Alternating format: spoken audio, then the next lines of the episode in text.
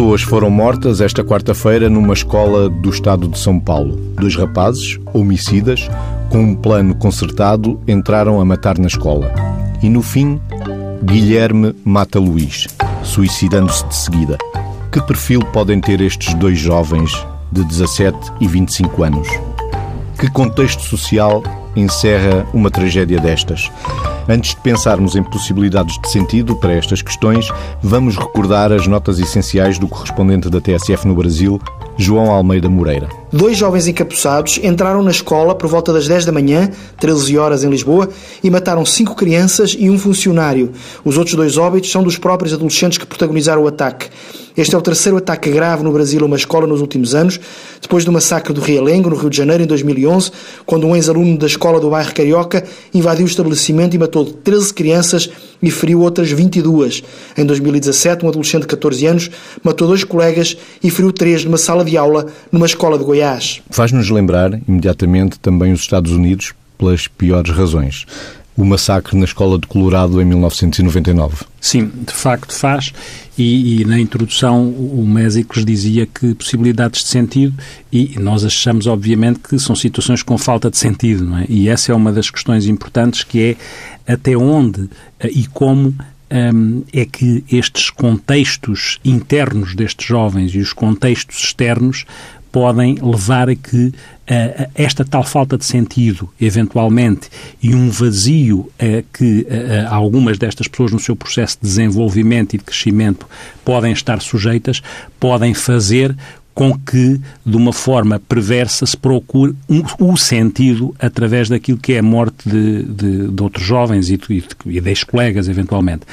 É claro que faz lembrar esta situação de outras escolas e também nos reenvia para aquilo que é, para além dos perfis mais pessoais de personalidade que uh, estaria a ser construído ou que se vão construindo determinados perfis de personalidade em alguns jovens em que as suas características no que diz respeito a aspectos fundamentais da nossa vida e que têm a ver com o nosso processo de maturidade. O nosso processo de maturidade não deixa de ser, se quiséssemos resumir, a capacidade que nós temos, para além de outras variáveis, que nós temos muitas vezes de aprender a adiar no fundo, a gratificação e a resistir às frustrações que o dia a dia também traz. No fundo, a maturidade pode ter a ver com isto, que é a capacidade que eu tenho de gerir eh, e de lidar com frustrações do curto prazo para poder vivenciar aquilo que a médio ou longo prazo pode ser uma compensação, pode ser uma gratificação. E este, este equilíbrio ou este desequilíbrio pode potenciar aquilo que é não só o desenvolvimento da maturidade ou a imaturidade, a instabilidade comportamental, a instabilidade relacional, a instabilidade afetiva. Estes processos, se não são construídos de uma forma sólida, esta gestão entre a capacidade de adiar a gratificação e a capacidade de lidar com a frustração, podem fazer com que, naquilo que é o nosso registro mais impulsivo de funcionamento, ele seja potenciado por determinados gatilhos, por determinados exemplos e às vezes esta vontade de mimetizar, de replicar situações que aconteceram noutros lados, que é o caso das escolas nos Estados Unidos, até parece que pelas notícias, estes jovens uh, uh, encontraram-se dados em que eles queriam provocar mais mortos do que os mortos acontecidos há 20 anos no estado de Colorado. Como Foram se isto, 12. Com 11 crianças sim, e um é? professor. Se, e como se isto fosse quase uma coisa competitiva pelo lado violento, como se houvesse aqui um prazer sádico, um prazer perverso. É claro que nós pensamos, nós psis, que na estrutura de personalidade destes jovens podem haver existir características destas, não é? E também sabemos, não é, que o contexto social pode ser mais ou menos facilitador daquilo que é o desenvolvimento de personalidades mais tortuosas e, portanto, com mais traços, se quisermos, mais psicopáticos, mais instáveis e com menos capacidade empática e com mais dificuldade de gerir aquilo que é o remorso por fazer coisas mal feitas. O, o Gall, um médico do século XVIII, estudava o, o perfil do criminoso através da anatomia do cérebro e dizia que havia lá uma parte mais alta no cérebro que fazia da pessoa criminosa, ou seja, ele dizia que o criminoso era criminoso à partida, determinado por contextos anatómicos. e não sociais. Hoje evoluiu, não é? Depois claro. o Freud, em 1930, veio Sim. dizer que existe um conflito entre os impulsos animais e a repressão desses impulsos que fazem tornar-nos uns seres sociais. E, e, no fundo, sabemos que, como a maior parte das coisas na vida, eh, elas são, eh, elas bebem de um, de um, paradigma não, não reducionista. Não é só o biológico, não é só o psicológico, não é só o social, mas é aquilo que é esta complexidade e este registro sistémico de integração entre aquilo que podem ser vulnerabilidades para alguma coisa, mas o terreno social, o que semeia naquelas vulnerabilidades é que pode, de alguma forma, levar a que determinadas personalidades se construam de determinada maneira. Nós, a predisposição, fala-se mais na predisposição. Nós hoje, temos de ter um temperamento, mas o nosso caráter resulta de um acumular de vivências e de experiências e da forma como nós as integramos e da forma como nós, eu dizia antes, amadurecemos nisso. É verdade isto. Isso é importante, porque estamos a falar aqui de jovens e de adolescentes a 7 anos. É verdade isto, não é? Que é e isso temos de ter presente. Por isso é que a componente da sociedade e a responsabilidade da sociedade é determinante. Da sociedade como um todo, não de alguém em particular. Porque nós sabemos que o nosso cérebro executivo, que, tem, que está na zona do córtex pré-frontal, que está atrás da nossa testa, só está completamente desenvolvido aos 20 e poucos anos. Isto para dizer o quê? Para dizer que é nessa zona do cérebro que nós temos a capacidade de tomar decisões equilibradas, medir as consequências dos nossos atos, ponderar se é por ali que vamos, se não é, em função daquilo que são as escolhas mais adequadas ou menos adequadas, medido pelas consequências do que pode acontecer. E, é verdade. que nos diferencia dos outros animais também. Evidente, não é? E, portanto, o processo educacional é muito importante enquanto estamos em crescimento para que nós consigamos, no fundo, eh, repare-se, se nós quiséssemos uh, uh, resumir também uh, com duas, duas ideias-chave, na linha do que eu estava a dizer antes, da capacidade de adiar ou não adiar gratificação e de, e de lidar com os impulsos, diríamos que educar não deixa de ser dar um espaço e um tempo entre o desejo e a gratificação. Porque se o que nós queremos tem que acontecer logo, se não temos a capacidade de sentir o que pensamos e de pensar o que sentimos, então haveria muita probabilidade de haver curto-circuito entre aquilo que são os nossos impulsos, que todos temos, o ser humano tem, e aquilo que são os comportamentos agidos, que podem ser comportamentos mais corretos ou menos incorretos. E, portanto, esta questão daquilo que é este treino de, de, criar um espaço e um tempo entre o desejo e a gratificação é fundamental, porque, e é fundamental assente numa, numa imagem que, que eu muitas vezes utilizo, que é, no fundo, educar não deixa, não deixa de ser dar uma bússola de valores, onde o ponteiro da bússola é a empatia. E a empatia treina-se como? Treina-se quando nós temos a capacidade de nos colocarmos no lugar do outro. E para isso, vivia cores treina-se, e para pessoas. isso, se é importante, no mundo atual, que tudo o que é uh, digital seja utilizado de uma forma boa pelas pessoas, não é, não é, não é de sumenos o facto daquilo que for no virtual for mais desadequado, nomeadamente aquilo que não permita sentir as consequências dos nossos atos ou o sofrimento que pode vir, por exemplo, de alguma coisa mais violenta e que nós não percebemos o que é que a pessoa sente porque acontece no virtual alguma coisa violenta e não, está, não, não estamos ao pé para ver se a pessoa chora, para ver o que é que. Para, para no fundo, a comunicação não verbal também nos permitir, em direto, e que os nossos neurónios espelho, porque os nossos neurónios espelho disparam em função do comportamento que estamos a assistir no outro, seja um bom comportamento ou um mau comportamento. E esses neurónios espelho, ao, ao disparar, vão criar redes no nosso cérebro que são os comportamentos mais adequados ou menos adequados. E é verdade que na adolescência há alturas da adolescência em que somos mais sensíveis, a nossa parte cerebral é mais sensível ao desenvolvimento das redes neuronais pela idade como nas crianças e depois na, na adolescência, que chamam os, as, as alturas de crescimento das redes neuronais. E nessa altura é muito importante que os exemplos sejam exemplos o mais possível adequados, porque é assim, se há alguma forma de influenciar alguém é pelo exemplo, não é pela palavra.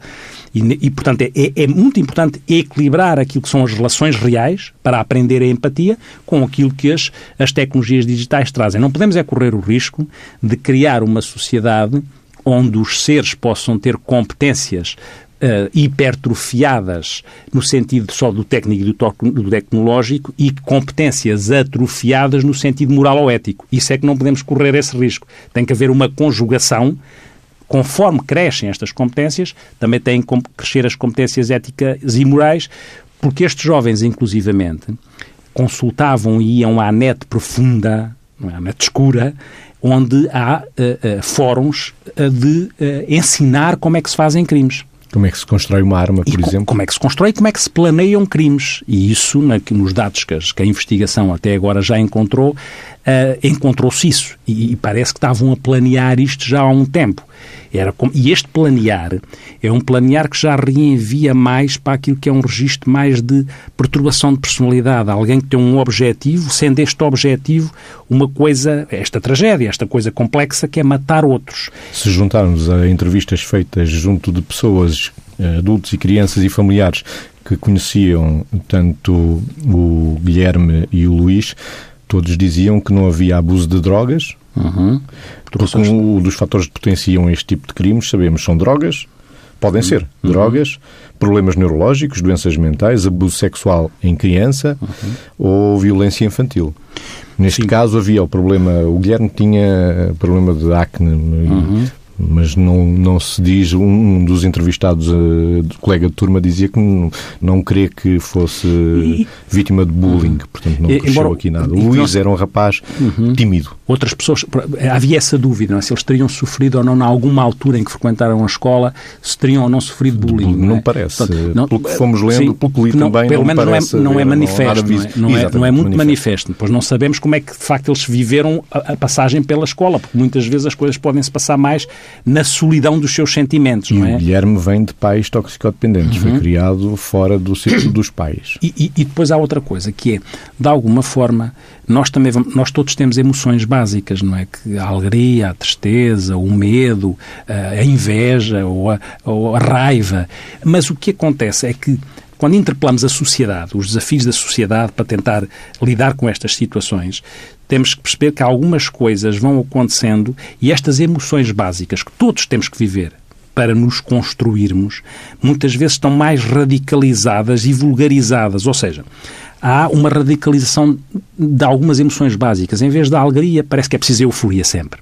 Em vez da tristeza, há, há muito vazio. E nós temos, sabemos que não são só os velhos que estão em solidão, estatisticamente, muitos jovens, jovens e sabemos que pessoa, nas pessoas que estão mais nas redes sociais, estatisticamente podem estar mais deprimidas. É preciso ter esta noção, diziam os dados. É? Dizem os dados estatísticos. E, portanto, esta radicalização dos sentimentos também pode redar radicalização de comportamentos. E, e como digo, nós, o circuito quando nós estamos, os jovens estão ligados àquilo que são as redes sociais ou determinados jogos e o clicar, o circuito de recompensa é muitas vezes ativado. É como se em alguns jovens, não tiverem o contraponto e o equilíbrio entre o real e o virtual, que é fundamental, então podiam ficar mais reféns de uma dinâmica que era uma dinâmica em que o circuito de recompensa que ativa a nossa dopamina, que é aquela que tem a ver com as adições, podiam ficar mais adictos a determinado tipo de registros. E por isso era fundamental este equilíbrio, e é fundamental este equilíbrio para que a gestão dos impulsos, a capacidade de controlar impulsos seja, seja, seja criada, seja treinada. Seja adquirida. Seja adquirida. Eh, eh, e quando eu falava da radicalização, parece que a euforia trocou ou substituiu muitas vezes a alegria, o vazio, a tristeza, a, a, o medo, muitas vezes é terror, e, e a, a raiva muitas vezes é ódio. E, e, nós sabemos, havia um autor, que eu não, não me recordo agora o nome, também não é importante, que dizia quando algum jovem odeia alguém, em primeiro lugar está-se a odiar a si próprio, naquilo que é as angústias com as quais pode, pode viver e que podem passar ao lado se as pessoas não estiverem atentas, como acontecia nestes jovens, tinham, colocaram imagens na net eh, já uh, uh, armados e, com, com caveiras e, e, portanto, também é importante supervisionar isto para poder atuar preventivamente. Sim, já vinha de longa data uhum. a partilha e a divulgação de armas na, nas redes sociais e isto torna-se ainda mais preocupante na política internacional uhum. uh, atual e, nomeadamente, do Brasil, porque muitas das partilhas feitas por, uh, por estes dois jovens, ou por um deles, na página do Facebook, eram partilhas vindas e tiradas da página de Eduardo Bolsonaro, o filho do presidente do uhum. Brasil. E isto vai entroncar com a ideia da liberalização do uso e porte de armas, porque é normal. Sim. Como se a solução... Isto, Podemos crescer isto, com as armas e utilizá-las, normal. Isto depois facilita muito uma visão populista das coisas, que é ir ao encontro daquilo que mais aflige as pessoas, que é a segurança, não é? Porque se há é uma falsa só, segurança. Claro, é só a obrigação segurança. que nós temos que ter em relação aos jovens é, e que não é negociável é garantir a saúde e a segurança. Mas a segurança adquire-se com uma formação adequada. Não se adquire pondo armas nas mãos das pessoas. Saúde, segurança e educação. Com certeza, porque não é pondo armas nas mãos das pessoas. Porque, então, para, para alguém, se nós estamos aqui a dizer que o risco de passar ao ato, de fazer um curto-circuito impulsivo existe, então garantia que nós temos de que alguém com uma arma na mão, de repente, não desencadeia pequenas guerras nos sítios onde está. E isso é preciso muita sensibilidade, muita serenidade e lucidez, que, não é, que também são sinais de maturidade, para não cair na tentação de, às tantas, achar que a solução é uma solução ajusante em vez de ser a montante. Qual é a responsabilidade que a sociedade tem de atuar preventivamente em vez de potenciar riscos maiores? E é verdade que algumas coisas, nós, há um psicólogo austríaco que morreu ano passado, que é o Walter Michel, e que fez um estudo interessante que era a lição de marshmallow. Isto por causa da importância de regular e controlar os impulsos. A lição de marshmallow, que é um doce americano, ele pôs crianças numa sala com doce na, em cima da mesa e disse às crianças, quando eu me for embora, vocês podem comer o doce. Ou então aguentam-se e quando eu vier comem mais doces, mais do que um. Dou-vos mais um. E, portanto, o que aconteceu, e estas, estas crianças foram acompanhadas até ao estado adulto, existiram crianças, obviamente, que comeram logo o doce, outras conseguiram controlar-se. Ou seja, encontraram estratégias para sozinhas numa, para, sala, sozinhas numa sala e com videogravadas a perceber quais foram as estratégias que utilizaram. Então algumas iam brincando, às vezes até iam algumas tentando como com se tivessem com, com, com, o próprio marshmallow. Não é? a sala então, era vazia. Exatamente. Só tinha a, mesa e o marshmallow qual. e eles. Ora, ver esta, as crianças que encontraram estratégias para adiar a gratificação foram as crianças que no futuro, estatisticamente, no estudo feito, eram mais realizadas, mais mais com autoestima maior, mais seguras. mais seguras. As outras foram as que tinham mais problemas comportamentais. Portanto, a capacidade de autocontrole, de autorregulação, é fundamental para o processo de desenvolvimento. E por isso é que nós não podemos só desenvolver competências muito ligadas ao cognitivo só como se não houvesse inteligência emocional. A inteligência emocional é uma ferramenta fundamental que nós temos que dar a quem está a crescer. Porque na inteligência emocional está lá uma coisa fundamental que é a autoconsciência, o autoconhecimento. Está lá a capacidade de se autocontrolar. Está lá a empatia, está lá as habilidades sociais, identificar até pela comunicação não verbal o que é que o outro está a sentir, qual é a resposta mais adequada que eu devo dar. Este, este, este registro, que precisa muito do real para além do virtual, é fundamental que não se perca, porque faz com que as pessoas possam construir de uma forma, de uma forma equilibrada e que de alguma forma nós possamos prevenir o que é de prevenir, nem tudo na vida se previne. Muitas vezes o que pelo menos algumas vezes, ou mais vezes agora, o que acontece é, antes vivíamos numa sociedade em que se comiam as sobras, não é? E agora parece que sobra tudo, não é? E isto eh, é complexo naquilo que é uh, o criar um, a paciência. Nós somos mais impacientes, o tempo é mais acelerado. Nós vamos dar uma semente a alguém para ela plantar para depois colher e às tantas esse alguém, pode ser um jovem em formação, come a semente para ter o prazer imediato em vez de a plantar. E, e, este, e a frase este... irritante do é para ontem. E, se é para ontem sim, não vale a pena fazer hoje. Tal qual, não é? É como se é, ou, ou, vivêssemos, e, e, temos que ter, ter presente isso, é como se vivêssemos de presentes instantâneos. O presente agora já queremos outro presente, não é? Neste circuito tal do, do prazer imediato. E é fundamental na minha perspectiva, que nós consigamos resgatar o passado para que os jovens também sintam que têm, que têm um caminho para o futuro, que tenham um sentido, tenham um significado. E resgatar o passado, muitas vezes, é o quê? É, olha, sabe, na nossa perspectiva, é, é também uh, uh, contar histórias, para que as pessoas percebam que tenham uma história, que não vivem só em presentes instantâneos, onde tudo pode acontecer tenham uma história. E as histórias permitem, as histórias dos nossos avós, dos nossos pais, dos nossos tios, dos tios dos outros, dos avós dos outros, permitem lá ter dentro aquilo que são os tais valores e a tal preocupação com o outro e aquilo que é meter-se no lugar do outro isso não se pode perder, ou não se deve perder.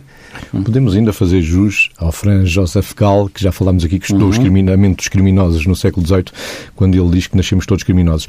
Na, no sentido em que todos nós temos agressividade. E os antropólogos também dizem que nós nascemos com agressividade. Sim. E há que libertar essa agressividade. Por exemplo, logo nos jovens também criando recintos desportivos para que, através do desporto, a libertação da, o, da, daquele comportamento desporto, mais agressivo o desporto é medicamento. seja escoado. É Sim, medicamento. Desporto, Nós batemos muitas vezes Sim. aqui no, o na, na questão é da tecla do desporto. O desporto é medicamento e, outro, e outros jogos, não é? Quer os jogos reais, quer os jogos uh, uh, vividos e sentidos, os virtuais que construam, não é? Eu acho que, que aqui temos que ser equilibrados na forma como olhamos para as coisas, não é? Também não acho, na minha perspectiva, que nós uh, tenhamos uma tolerância indulgente em relação às coisas. O que eventualmente pode ser de risco deve ser identificado como de risco. O que não é, não é. Não podemos é ser manicaístas. Tudo aquilo é mau e tudo aquilo é bom. Isso não existe, não é assim que funciona.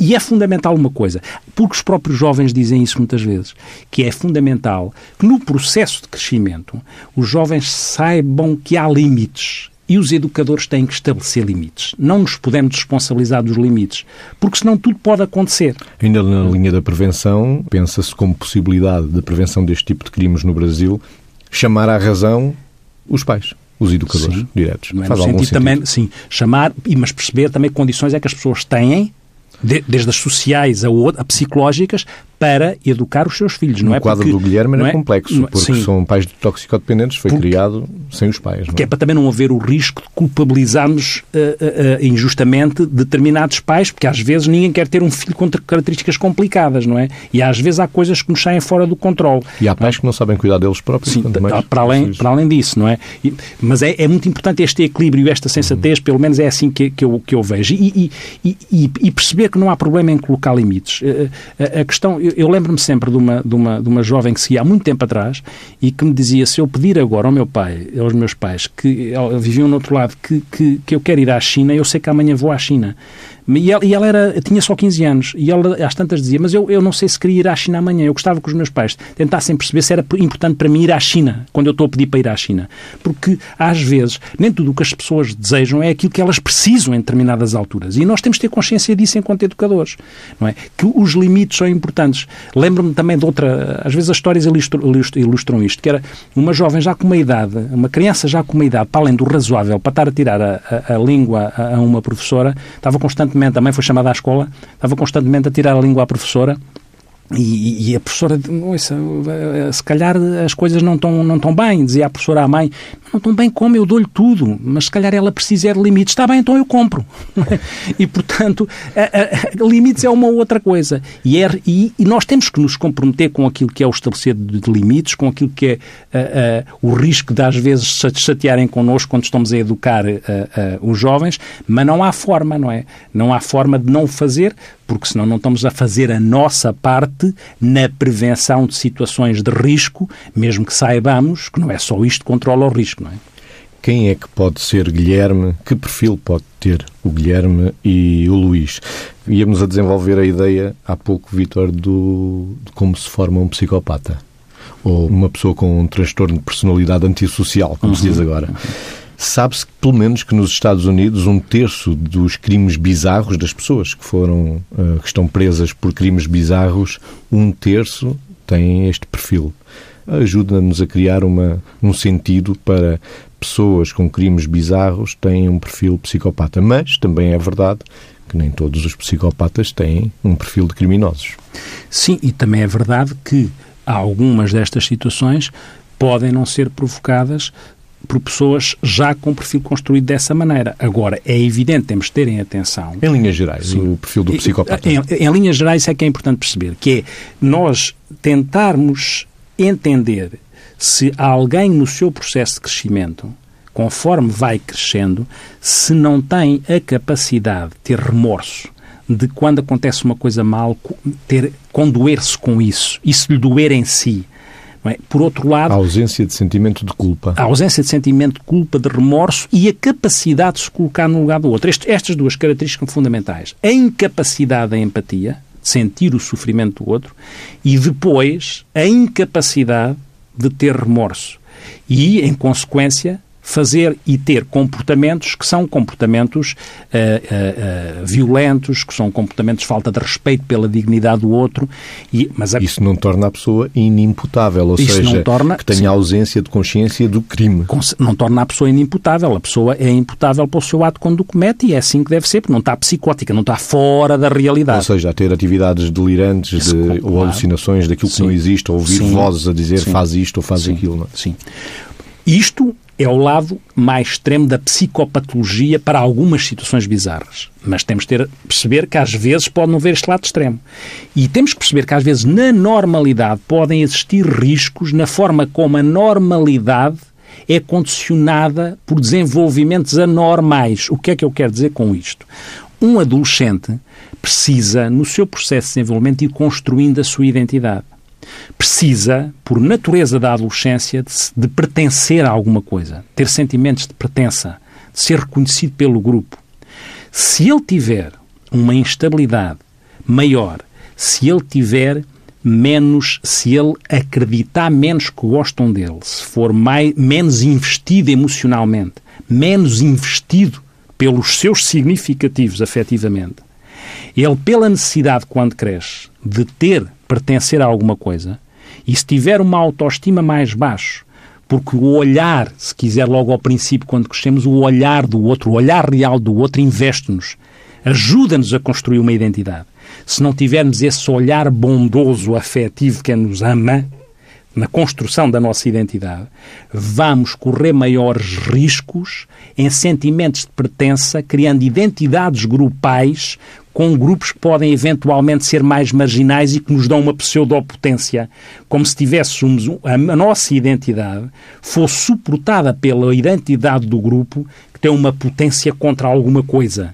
E aí os riscos vão aumentando na construção dos traços de personalidade mais complexos e mais uh, perversos, porque esta identidade grupal, em quem parte com desvantagem na, na, construção da sua, da sua autoestima e da sua segurança e da sua autoconfiança, potencia e entra em zona de risco. Se juntarmos o porte de armas livre, é uma potência de poder sobre Isso o outro, um poder social. É, é ficarmos dentro do caos, não é? Porque nós, às vezes, eu, o Mésicles, não sei o que é que acha disto, eu às vezes penso, não sei o que é que o Mésicles pensa, que é, com estas construções, daquilo que é o pôr limites, o aprender a autorregular a sua a, a, disciplina de cada um, o perceber que é preciso resiliência para lidar com as adversidades. Se estes conceitos, que são coisas práticas, não são construídos, às vezes sinto que pode haver um risco de adiarmos o processo de maturidade das pessoas, porque a maturidade das pessoas é feita disto.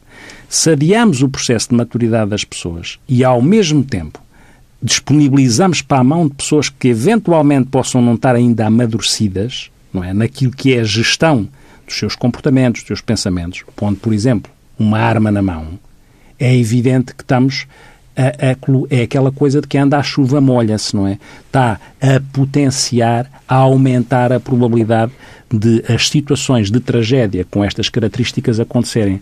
Na Europa não pomos armas na mão, mas temos os videojogos que podem ser perigosos também na utilização indevida de certas idades, não é? as, as crianças crescerem. Sim. Eu admito que em alguns videojogos as crianças não vivam aquela ideia de que uh, estão a eliminar um boneco. Eu, aliás, uhum. até já estou a, a, conduzir a conversa para o eliminar e não o matar o adversário. Os jogos de guerra uhum. existem interativos, uhum. os miúdos jogam hoje através da internet e convivem através da internet com esses jogos.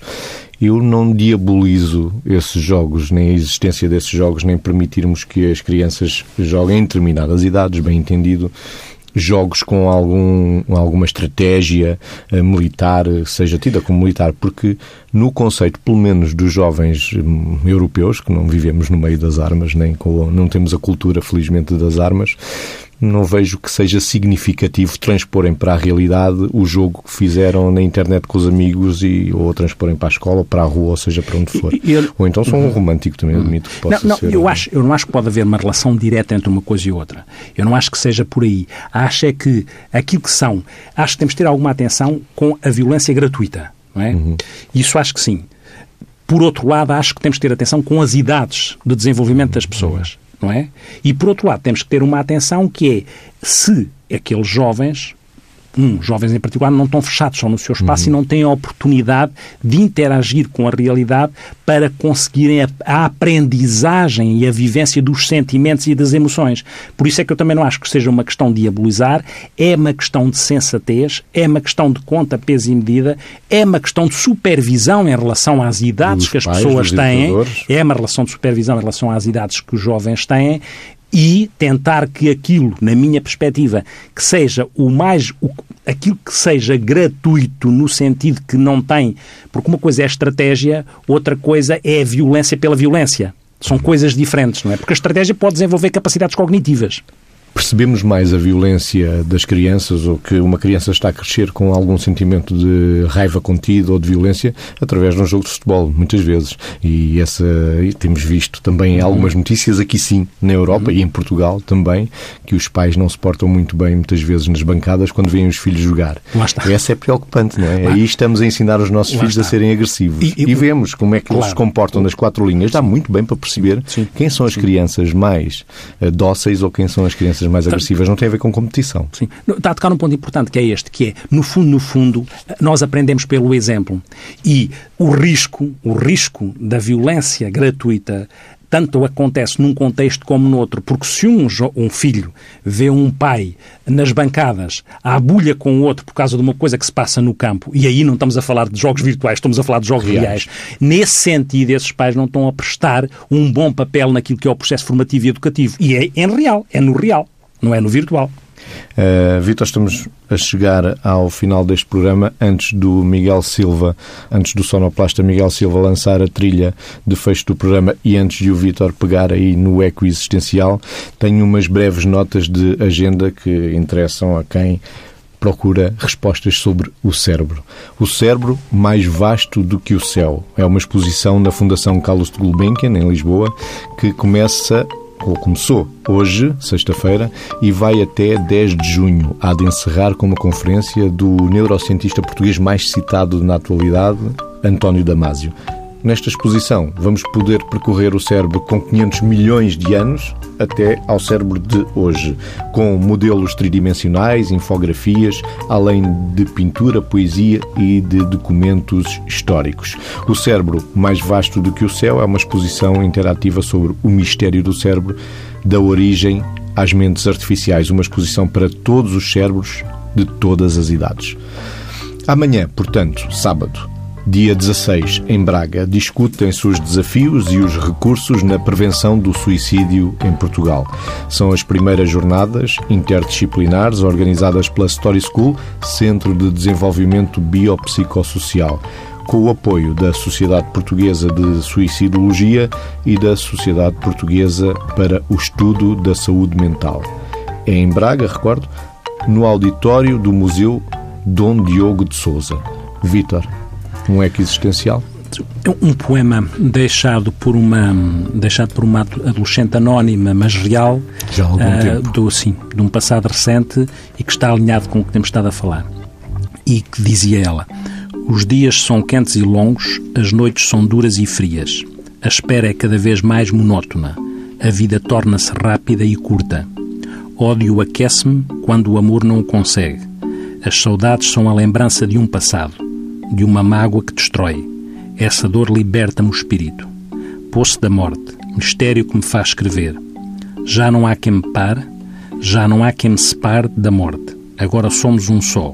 Começou a destruição do meu ser. Talvez ainda haja esperança, talvez encontre alguém que me faça renascer, como uma criança que quer viver.